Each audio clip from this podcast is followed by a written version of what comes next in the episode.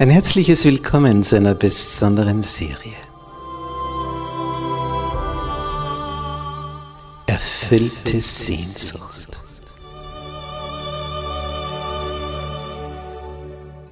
Die Welt der Bibel.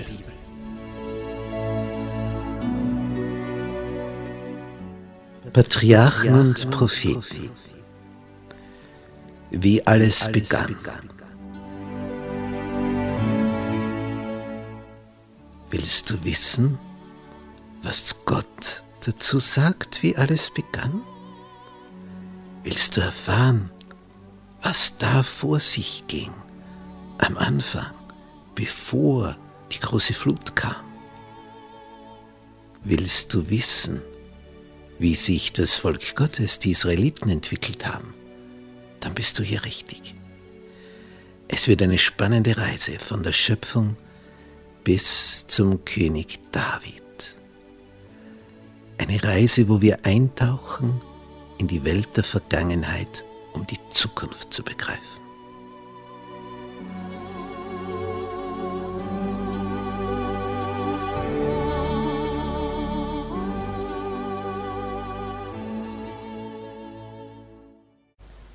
Gnade sei mit euch und Friede von Gott unserem Vater und dem Herrn Jesus Christus. Zur Thema heute Samuel, Richter, Priester und Prophet. Dazu begrüße ich auch herzlich unsere Zuseher im Internet. Samuel, der schon in sehr jungen Jahren von Gott zum Propheten berufen wurde, hat unermüdlich in Israel für ein Ziel gearbeitet, das Volk wach zu rütteln. Dem Volk begreiflich zu machen, ihr habt einen Papa im Himmel. Wenn ihr dem vertraut, dann seid ihr gesegnet. Wenn ihr seinen Anordnungen folgt, dann seid ihr auf dem besten Weg. Vertraut dem, von dem ihr abstammt der euch geschaffen hat, der euch liebt wie sonst niemand. Vertraut dem, der möchte, dass ihr in die Höhe kommt, der euch veredeln möchte, adeln möchte. Adel kommt von edel. Und Samuel hat unentwegt Jahr um Jahr gewirkt. Jahr um Jahr. Und in dieser Zeit zog er durch Städte, er zog durch Dörfer und seine Bemühungen hatten sichtbaren Erfolg. 20 Jahre hat er das so durchgezogen. 20 Jahre. Dann begann man etwas zu merken. Ein mühsamer Weg. Man überlege sich, 20 Jahre durchzieht er das Land als Botschafter des Höchsten, als Richter, als Priester, als Prophet. Und dann lesen wir im 1. Samuelbuch Kapitel 7 in Vers 3, dass sie nach diesen 20 Jahren anfingen, den Herrn anzurufen. Sie haben es begriffen. Da ist die Rettung, nirgendwo sonst. Und was sagt ihnen Samuel? Wenn ihr euch von ganzem Herzen zu dem Herrn bekehren wollt, ich setze in Klammer, wenn also das euer Wille ist, wenn ihr das wirklich wollt, Bibelzitat weiter, so tut von euch die fremden Götter, handelt nach dem, was ihr erkannt habt. Tut von euch die fremden Götter und die Astaten, das waren diese weiblichen Göttinnen, und richtet euer Herz zu dem Herrn und dient ihm allein.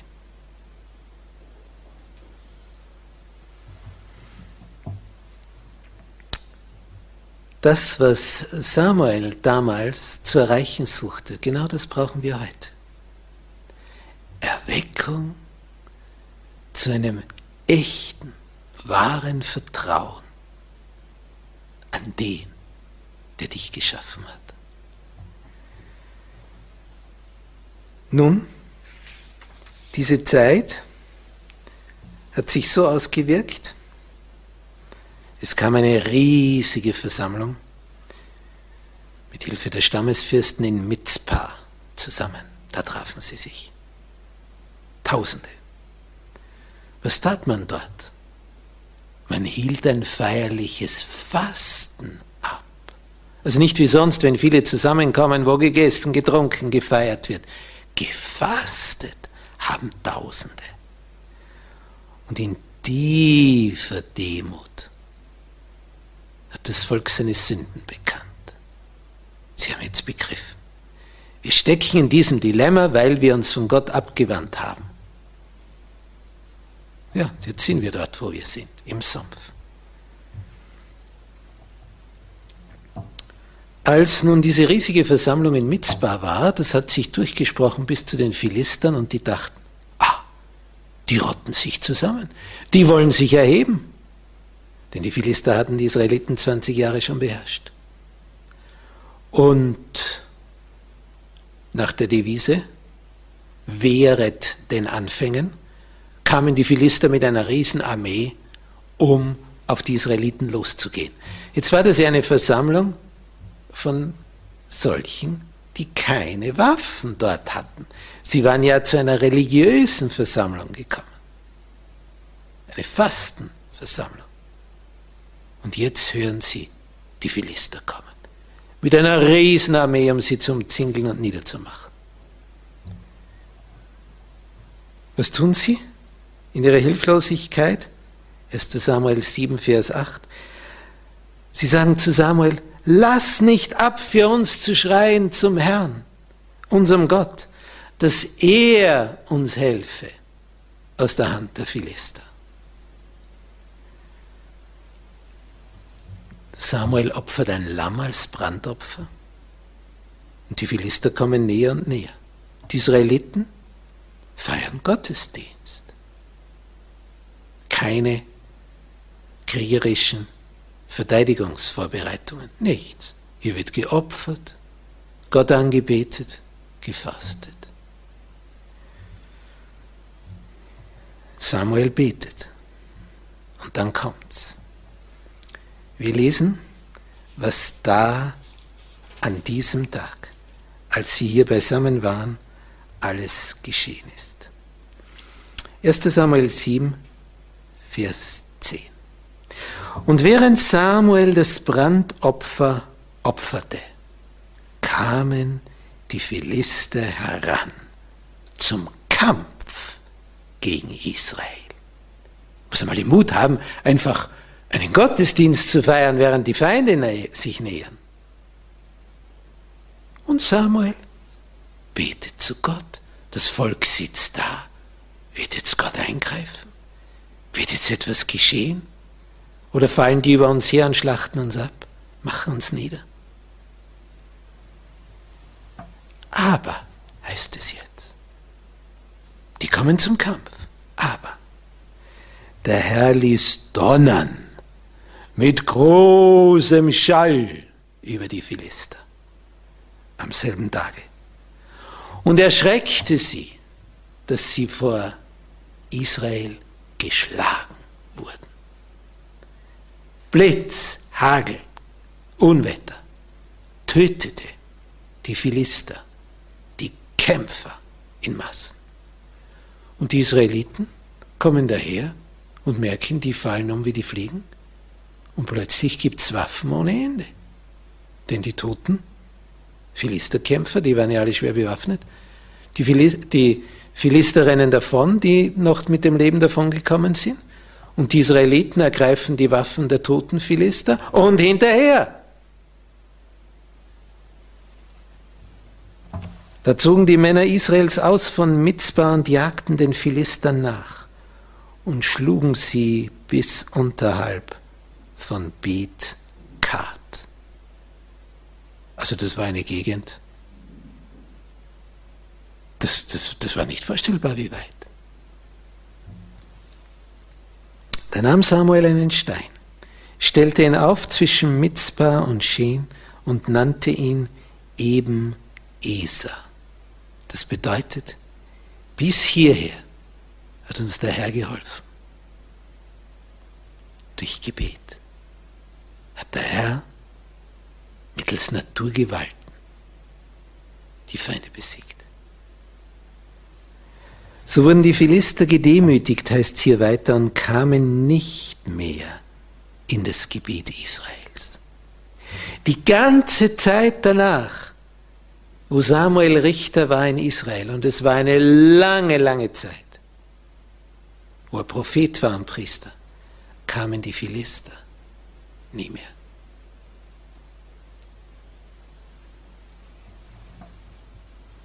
Die Hand des Herrn lag schwer auf den Philistern, solange Samuel lebte. Ist das nicht eine interessante Formulierung? Die Hand des Herrn lag schwer auf den Philistern, solange Samuel lebte. Das ist schon bemerkenswert. Auch eroberte Israel die Städte zurück, die die Philister ihnen genommen hatten von Ekron bis Gad samt ihrem Gebiet. Die rettete Israel aus der Hand der Philister und Israel hatte Frieden mit den Amoritern. Samuel hat das Volk zu Gott zurückgebracht und Gott bewirkt, dass diese Völker ausgeschaltet sind. Vorher kamen sie und haben die Israeliten bedrängt, speziell zur Erntezeit, haben ihnen alles weggenommen an Nahrung und an Tieren. Jetzt die Hand des Herrn lastete schwer auf den Philistern, solange Samuel lebte. Ein Mann, der betet und ein Volk zu Gott zurückbringt. Ein Genuss zu lesen. Samuel aber richtete Israel sein Leben lang, heißt es in 1 Samuel 7, Vers 15. Und er zog Jahr für Jahr umher und kam nach Bethel und Gilgal und Mitzbah. Und wenn er Israel an allen diesen Orten gerichtet hatte, kam er wieder nach Rama, denn da war sein Haus. Und dort richtete er Israel. Auch baute er dort dem Herrn einen Altar. Er ist er durchzieht das Land, führt die Rechtsprechung durch, er ist der oberste Richter. Und er ist der oberste Informant des Willens Gottes. Aber Samuel macht noch mehr. Und das ist ein Vermächtnis von ihm, das einzigartig ist. Samuel, wenn er so durch die Dörfer zog, hat sich umgesehen, wo ist irgendwo ein tüchtiger, junger begabter Mann.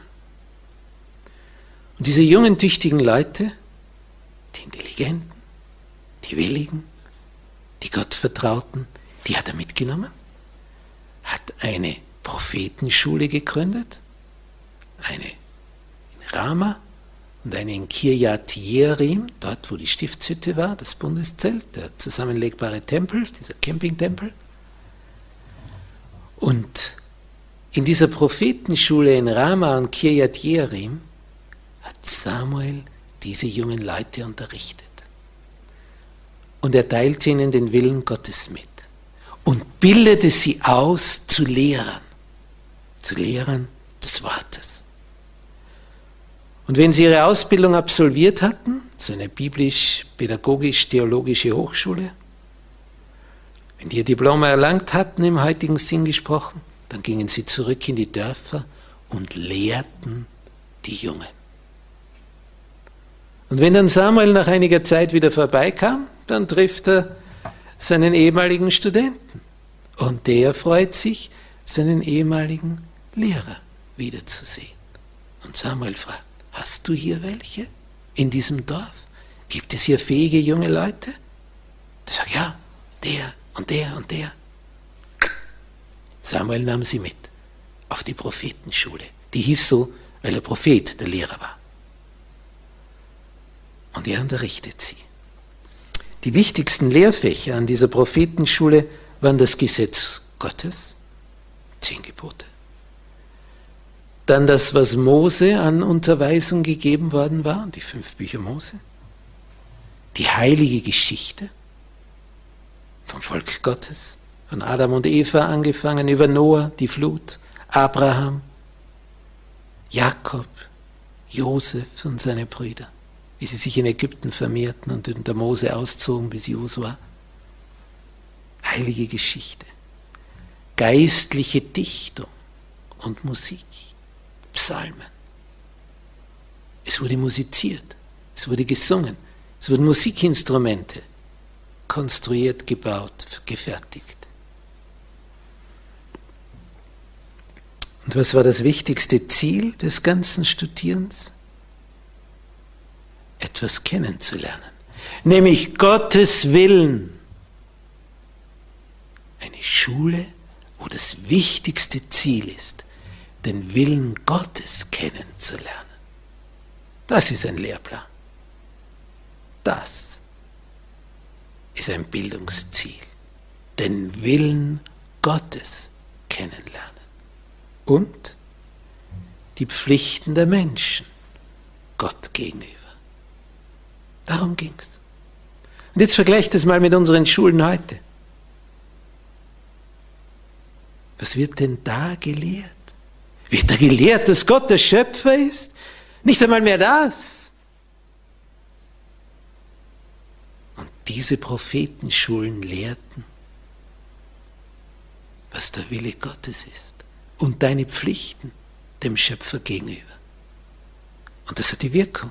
Denn die Studenten, wenn die fertig waren, wenn die rauskamen und in die Dörfer gingen, in ihr Heimatdorf zurück und die, die Jungen ausbildeten, da tat sich was. Ganze Dörfer begriffen, was will Gott? Was sind unsere Pflichten ihm gegenüber? Und sie fingen an danach zu handeln. Ergebnis, Segen. Segen über Segen. Israel kam in die Höhe. Friede war. Nachbarvölker, keiner wagte es, israelitisches Territorium zu betreten. Schon seltsam, oder? So funktionierte das. In diesen Schulen lernten sie, wie man sich betend dem Schöpfer naht. Sie lernten, wie man diesem Schöpfer vertrauen lernt, glauben lernt. Sie lernten sein Wesen verstehen und ihm gehorchen, denn sie studierten die zehn Gebote, die Mose gegebenen Unterweisungen, die heilige Geschichte, Dichtkunst und Musik, geistliche Dichtung. Das waren die Fächer.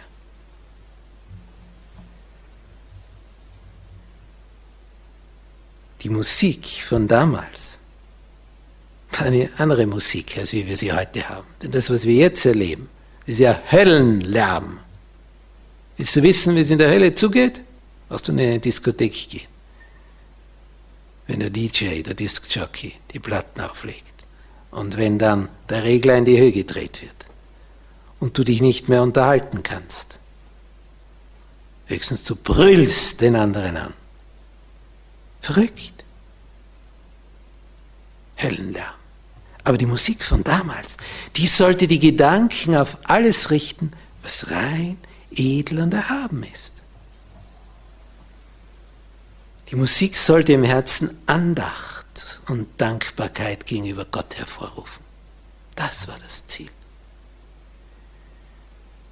Ja, welch, Gegens, welch einen Gegensatz bietet die heutige Musik dazu? Die hat der Feind komponiert. Unser Erzfeind. Er will uns wirr machen im Kopf. Es ist nicht mehr Musik, es ist Lärm.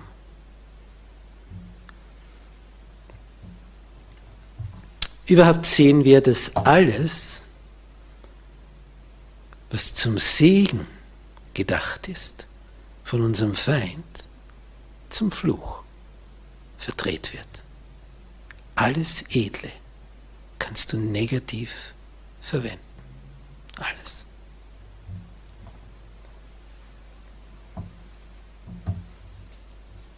Diese Schulen sorgten also für die körperliche, geistige und seelische Entwicklung.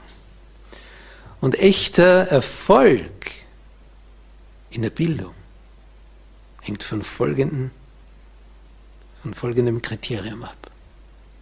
Damit du in der Bildung eines jungen Menschen Erfolg hast, brauchst du eins. Die gewissenhafte Verwirklichung der göttlichen Absichten. Darum musst du vorher wissen, was will der, der unser aller Schöpfer ist. Und wenn du dann bestrebt bist, das gewissenhaft zu verwirklichen, so kommt der Erfolg, so kommt der Segen, so kommt das Glück, die Erfüllung, die Befriedigung aller Sehnsucht. Nur so und nur so und nur so. Die Sünde hat nämlich das Bild Gottes im Menschen entstellt und nahezu verwischt. Aber der Erlösungsplan wurde gefasst, um dieses ursprüngliche Bild Gottes im Menschen wiederherzustellen, damit das wieder stimmt, damit es wieder deckungsgleich wird, dass das wieder zusammenkommt, dass es wieder stimmig wird, deckungsgleich. Weil jetzt sind wir ja so unterwegs. Es soll wieder zusammenkommen. Dann kommt der Segen. Das große Lebensziel dieser Schulen war also, die Menschen zu der Vollkommenheit zurückzuführen, zu der sie gedacht waren.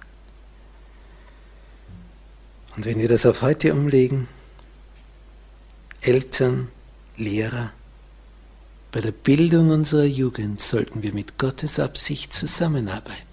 Dann haben wir Erfolg und nur dann. Denn Gottes Wesen, ihm sollen wir ja ähnlich werden. Gottes Wesen ist Güte. Gottes Wesen ist Liebe. Und wenn wir unsere Eigenschaften und Fähigkeiten, unsere Gaben, mit denen uns der Schöpfer beschenkt hat, wenn wir die zu seiner Ehre und zur Förderung unserer Mitmenschen einsetzen, dann geht es uns gut. Dann finden wir reinste, edelste und beglückendste Erfüllung.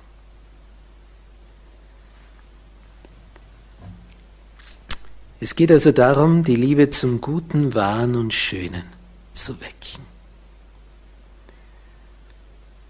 Im Buch der Sprüche hat der König Salomo, als er weise unterwegs war, in Kapitel 9, Vers 10 geschrieben, der Weisheit Anfang ist die Ehrfurcht vor dem Herrn. So beginnt's. Das ist der Anfang der Weisheit. Ehrfurcht vor dem Herrn. Den Heiligen erkennen, das ist Verstand. So heißt es in diesem Bibelvers. Den Heiligen erkennen, das ist Verstand. Zu begreifen, wer der ist, sein Wesen zu verstehen und danach zu handeln. Denn die hohe Aufgabe des Lebens heißt Charakterbildung. Und was ist die Grundlage aller wahren Bildung? Was ist das Fundament, auf dem alles ruht, worauf man die ganze Pädagogik erst aufbauen kann? Der Nährboden? Was ist das? Die Erkenntnis des Wesens Gottes, das Gottesbild. Daraus folgt ein Weltbild. Wenn ein Gottesbild verkehrt ist, dann ist ein Weltbild verkehrt. Dann hast du kein Fundament. Dann bist du im Sumpf. Und wer im Sumpf ist, geht zugrunde. Wir brauchen einen festen Boden. Und das ist die Erkenntnis des Wesens Gottes. Dass er die Güte ist, dass er die Liebe ist, dass er dich in die Höhe bringen will. Das Ziel jeden, von jedem Lehrer müsste sein, dieses Wissen über das Wesen Gottes zu vermitteln und den Charakter in Übereinstimmung mit diesem Wesen Gottes zu bilden. Das müsste das Ziel von jedem Lehrer sein.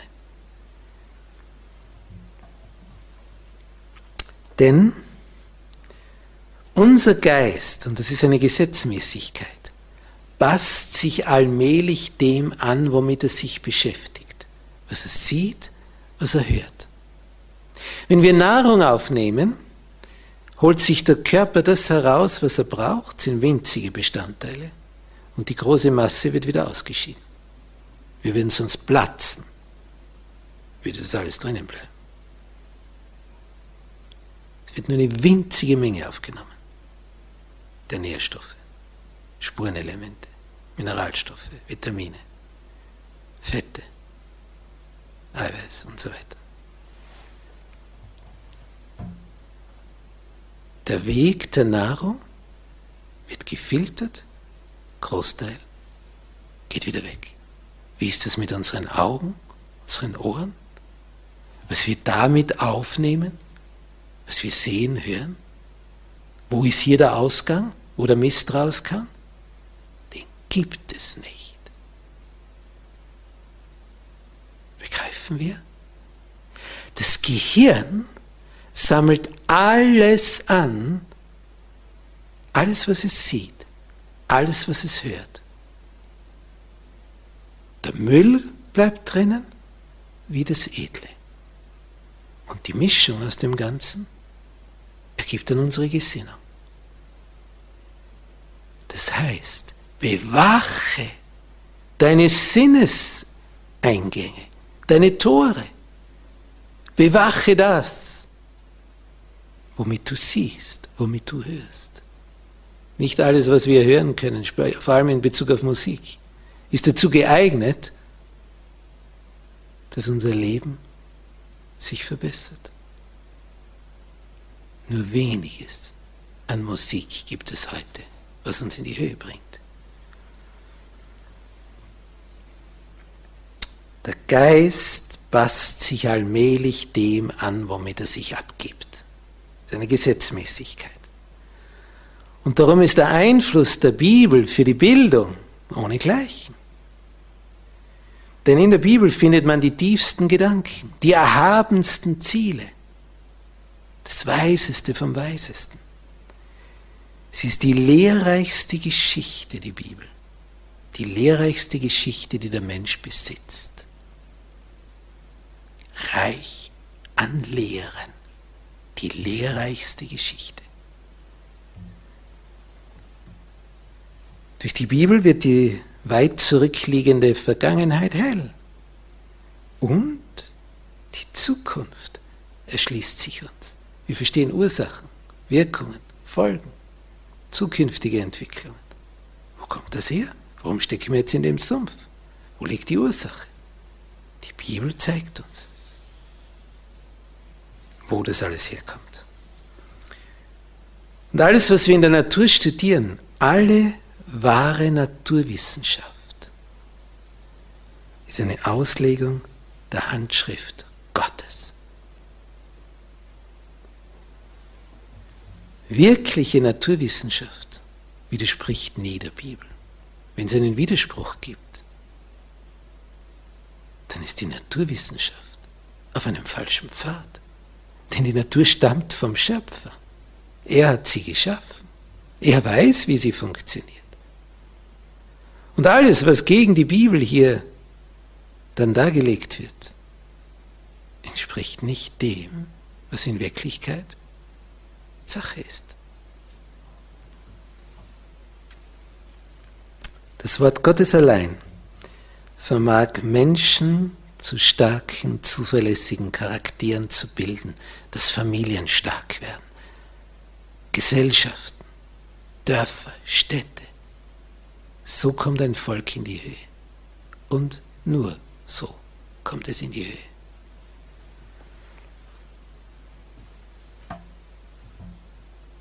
In der Schöpfung sehen wir den Schöpfer. Wir sehen, wie er sich um uns sorgt. Und er hat nicht eine Blume gemacht.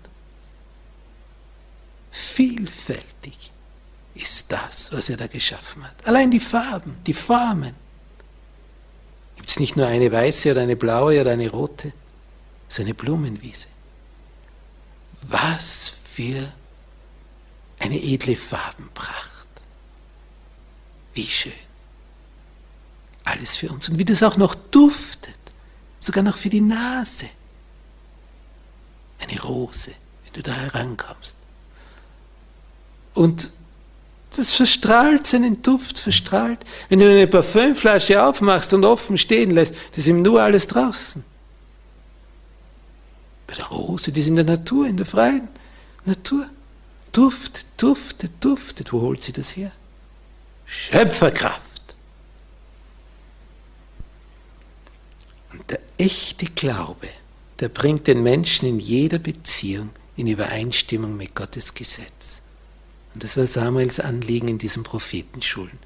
Und das müsste das Anliegen in unseren Schulen sein.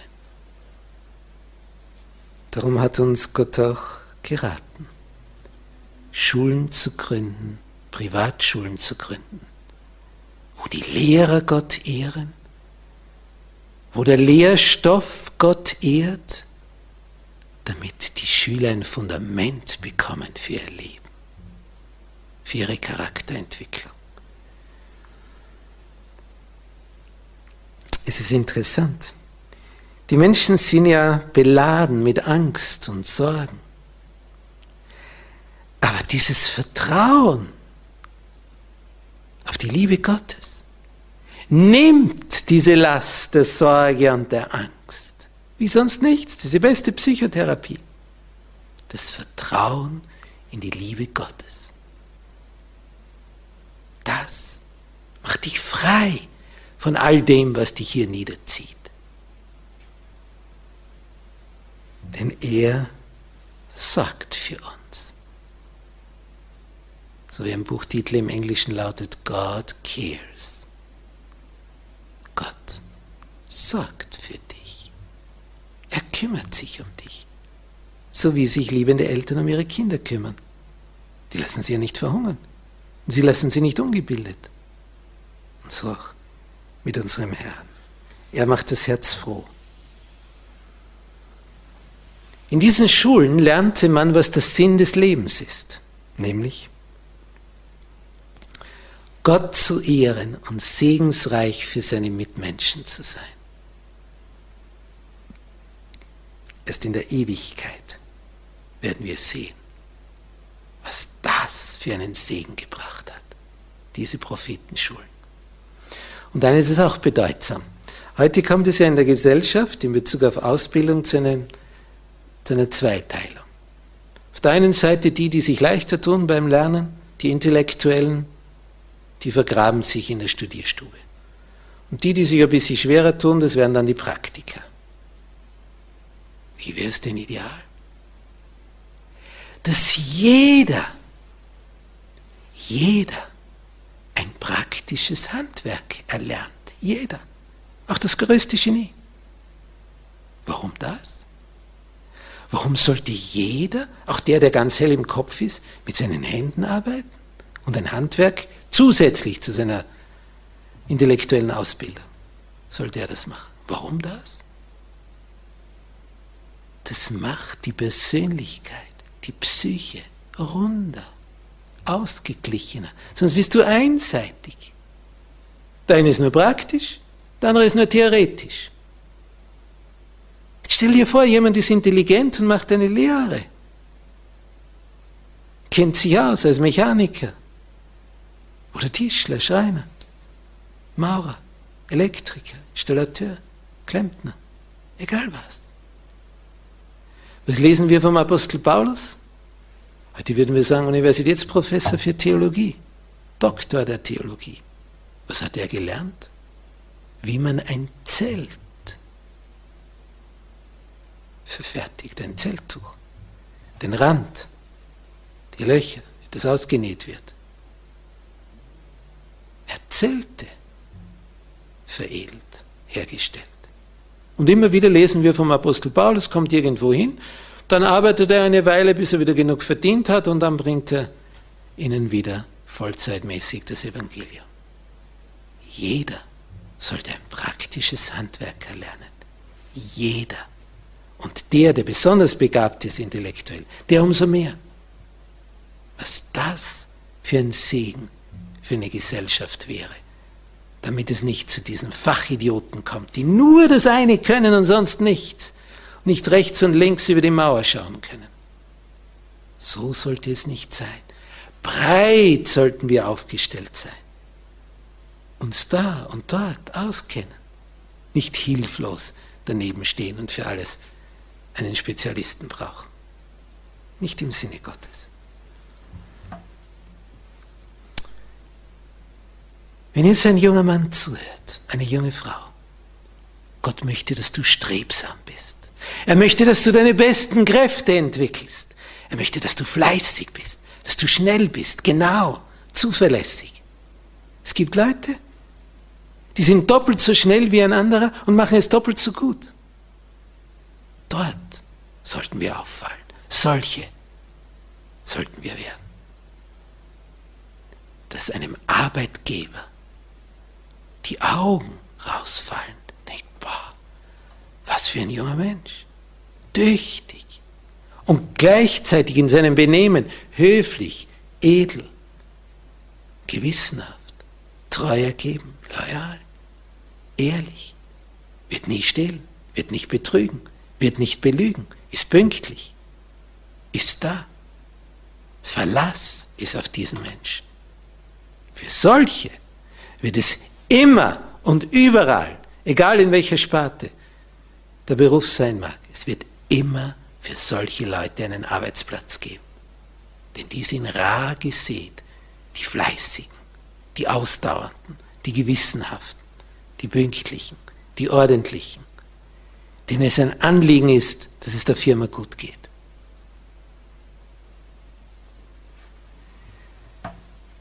Der Schöpfer hat diesen Planeten so geschaffen, dass wir im Betrachten und Studieren der Schöpfung, im Studieren der Natur, dieser Wissenschaft, dieser Naturwissenschaft, dass wir auf den Spuren des Schöpfers begreifen, wie elegant er alles gelöst und geordnet hat.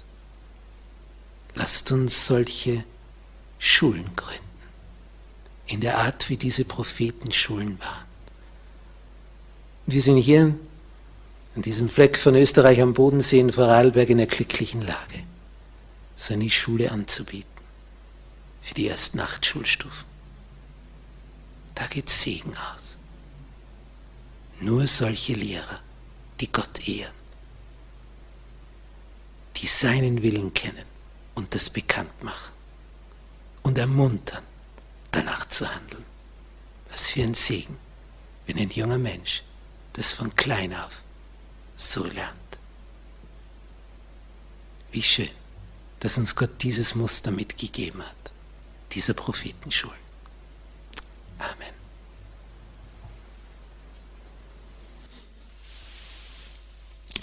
Unser himmlischer Vater, du hast dem Propheten Samuel die Struktur, die Strategie, die Vision begreiflich gemacht, wie man junge Leute veredelt, sie adelt. Du, Herr, hast ihm gezeigt, diesem Propheten Samuel, wie diese Schulen aussehen sollen. Du hast ihm vermittelt, was hier unterrichtet werden soll, wie es unterrichtet werden soll und was für ein Segen ist von diesen Schulen ausgegangen. Das war echte Herzensbildung. Charakterbildung. Diese jungen Leute haben gewusst, Herr, wer du bist, was dein Wille ist und wie segensreich es ist, das umzusetzen. Oh, gib uns Gelegenheiten, Möglichkeiten, dass wir immer mehr diese Schulen gründen können. Schon für die Kleinen, für die Grundschule. Möge es geschehen, dass all die Familien, die sich nach so etwas sehnen, auch die Möglichkeit haben, ihre Kleinen dahin zu schicken, dass es in ihrer Umgebung so etwas gibt. Hab Dank, Herr, dass du dafür sorgen wirst, wie hier in Vorarlberg.